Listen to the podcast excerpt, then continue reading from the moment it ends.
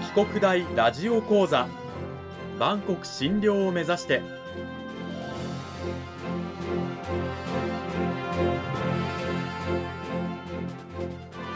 番組タイトルにあるバンコク診療とは世界の架け橋を意味する言葉です。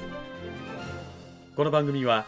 アジアの十字路に位置するここ沖縄にある沖縄国際大学で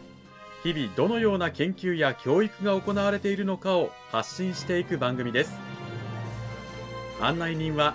ラジオ沖縄アナウンサー小橋川響が務めます。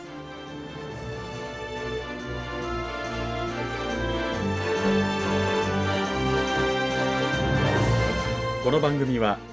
沖縄国際大学の提供でお送りします。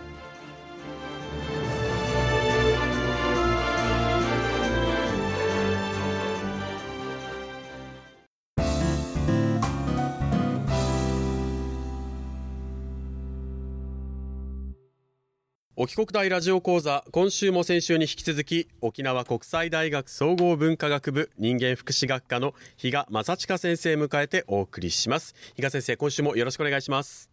はいよろしくお願いします。講義タイトルは支援が必要な児童生徒の学校生活と家庭生活を支えるスクールソーシャルワークの視点からとなっております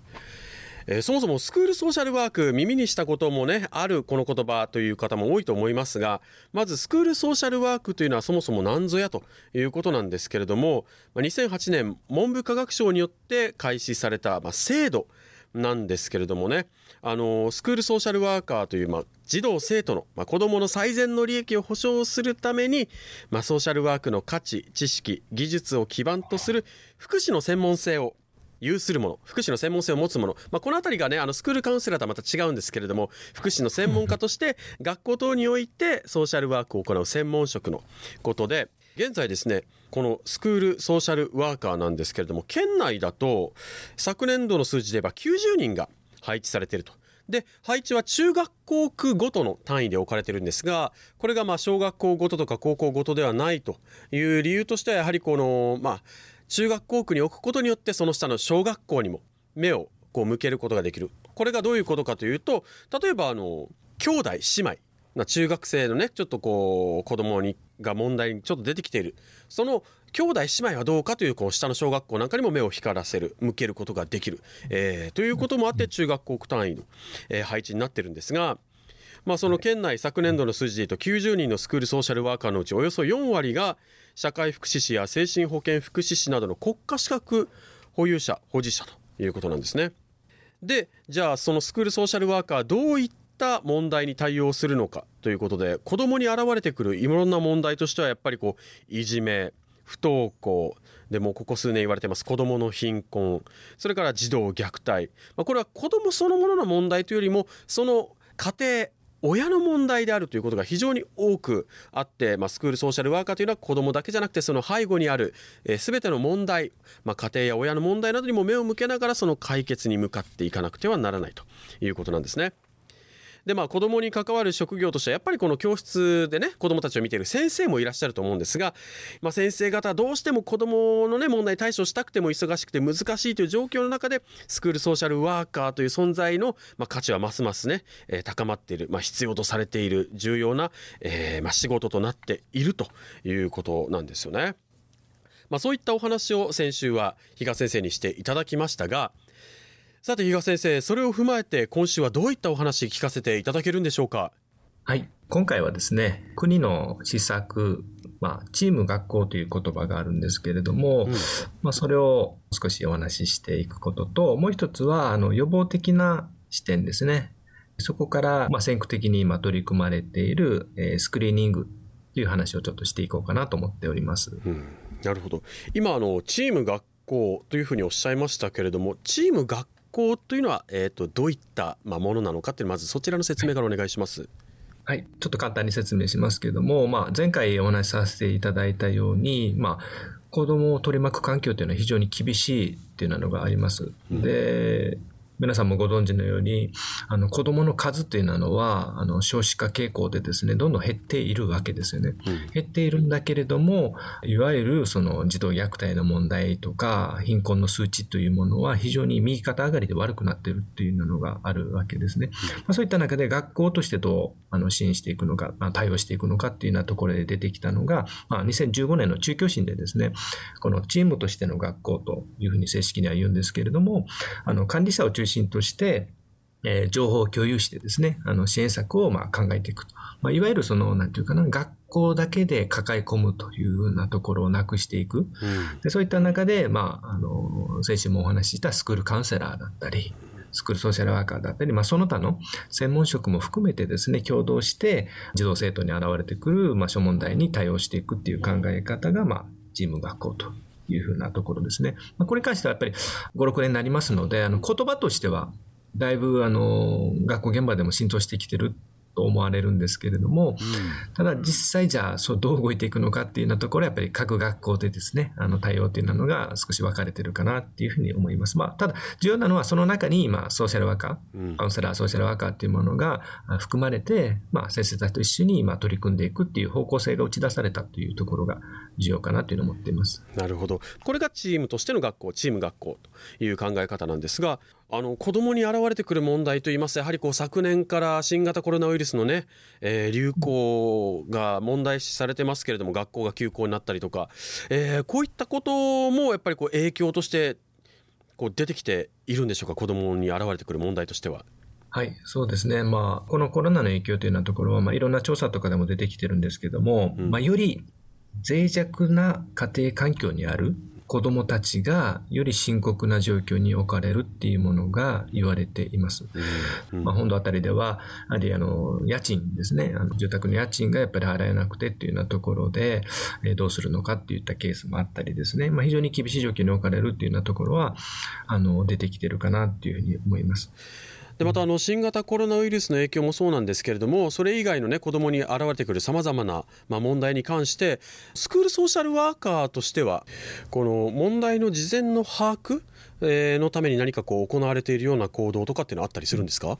全国的にはですね、いろんな取り組みっていうのがなされてるんですけれども、うん、あの、パイロットスタディとして取り上げられているのが、あの、スクリーニングの導入っていうのがあります。まあ、これは全ての児童生徒を対象として、まあ、問題の未然防止ですね。データに基づいて潜在的に支援の必要な子供、うん、家庭、まあ、そこをまあ適切にまあつなぐという方法ですね。うん、まあ、そういった取り組みがあのスクリーニングというものがあって全国各地で今少しずつ取り組まれているところです。実際には学校という場所は、まあ、いろんな情報を持ってますね。子供に関する家庭に関する情報を持ってるんですけれどもその情報が個別の先生でそれぞれが持ってるんですね。例えば担任の先生だったりそれがまあ学年変わって次の年に引き継がれてなかったりとか養護教諭は知ってない逆に養護教諭は知ってるけど担任の先生は知らないとか、管理者は知らないとか、まあ、先ほどのチーム学校の考え方からするとそれはやっぱりチームで関わっていくときには情報共有というのはとても重要になってくるわけですよね。で今言ったデータというのはいっぱいもうすでに掴んでるんです。で、それをシートがあってですね、そこに落とし込んでいく作業を、まあ、担任の先生、まあ、教職員の先生方たちが、あの、やっていただくっていうことをします。でそれをもとに、あの、会議を展開していくっていうところなんですね。まあ、実は、あの、学校現場でとても忙しい、あの、前回でもお話ししたんですけども、忙しい場所なので、あの、新しいことをすることにはやっぱり抵抗感結構あると思うんです。うん、うんまあ、でも、このスクリーニングという考え方はどういうことかというと、まあ、今まである会議をそれに変えていくっていうふうな視点でいいのかなと思っているんです。まあ、つまりどういうことかというと、まあ、学校現場ではあのケース会議等々、あのこれまでにもですね、あの実際にあの先生方は動いているんです。でそれをこのシートを使ってシートを一つのツールとして落とし込んでその元に会議をしてそれから1学期ごとにやっていくっていうことをやったりするんでね、前期と後期に分けてやってる。つまり年に2回とか3回やっていくんですけども、前回、えー、あったデータがどう動いているのか、前回の家庭状況と今回どう変わっているのか、うん、学校の先生または専門職が関わったことによってこの家庭にどういう変化が起こってきているのか起こっていないのか、まあ、そういったところを見ながら一緒に取り組んでいくっていうような考え方ですね。なるほど。最後にあの比嘉先生にお伺いしたいんですがスクールソーシャルワーカーの仕事や、まあ、その意義について先生はどのように考えていらっしゃるんでしょうか？はいまあ、スクールソーシャルワーカーに限らず、まあ、全ての子どもと関わる大人に対するメッセージにもなるのかなと思うんですけれどもまあ、特にスクールソーシャルワーカーっていうのは生活そのものをサポートしていく。ですから、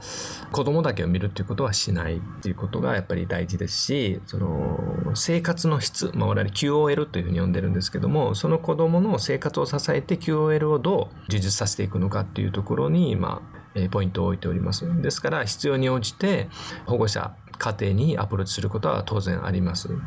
それから、えー、連携する学校の環境がよろしくなければ、その学校の環境をどう変えていくのか、友人関係にアプローチすることももちろんあります。まあ、そういったところをまあ意識するということですね。それから2点目が、あの、子供たちがやっぱり SOS をいっぱい出してるんですね。で、その SOS をどう大人が拾うかっていうようなところです。まあ、それらを踏まえてですね、まあ、あの子供の権利擁護、それから、まあ、子供自身が何をどうしたいのかという、まあ、自己決定をあのサポートしていく。まあ、我々はあの、アドボケーションとか、アドボケートとかと呼ぶんですけれども、その周りの大人がそういうアドボケーターになれるようにですね、あの、していくっていうのがとても大事なのかなっていうふうに思います。この時間は沖縄国際大学総合文化学部人間福祉学科の比嘉正親先生にお話を伺いました。比嘉先生どうもありがとうございました。ありがとうございました。今あの沖国大にはスクールソーシャルワーカーにこうなりたいとかそういったものに興味関心を持って入学してくるような学生さんっていうのもやっぱりいらっしゃるんでしょうか？はい、入学後に、まあ、スクールソーシャルワーカーになりたいということで相談に来る学生はもちろんいるんですけども、つい先日もあのオープンキャンパスがありましたんですけどもそのオープンキャンパスでですね高校生が来た時にスクールソーシャルアカに興味関心があるんだっていう高校生が少し増えてきています。で実際にあの、まあ、入学前の課題とかですね入試の面接とかでもあのそういった趣旨の発言があったりするっていうようなところで、まあ、スクールソーシャルワーカー自体が社会的に徐々に認知されてきていてで、まあ、高校生まあ、大学に入る前それから大学に入って後のあの若者がスクールソーシャルワーカーを目指すっていうようなところが徐々に出てきているかなと、まあ、それはあの教育研究をしているあの私の立場からしてもですね非常に嬉しく思っているところです。うん。まあ、ぜひあのスクールソーシャルワーカーの活動などにね興味があるという方は沖国大の、まあ、比嘉先生のね元を訪ねてみてはいかがでしょうか。2週にわたって比嘉先生本当にどうもありがとうございました。はいありがとうございました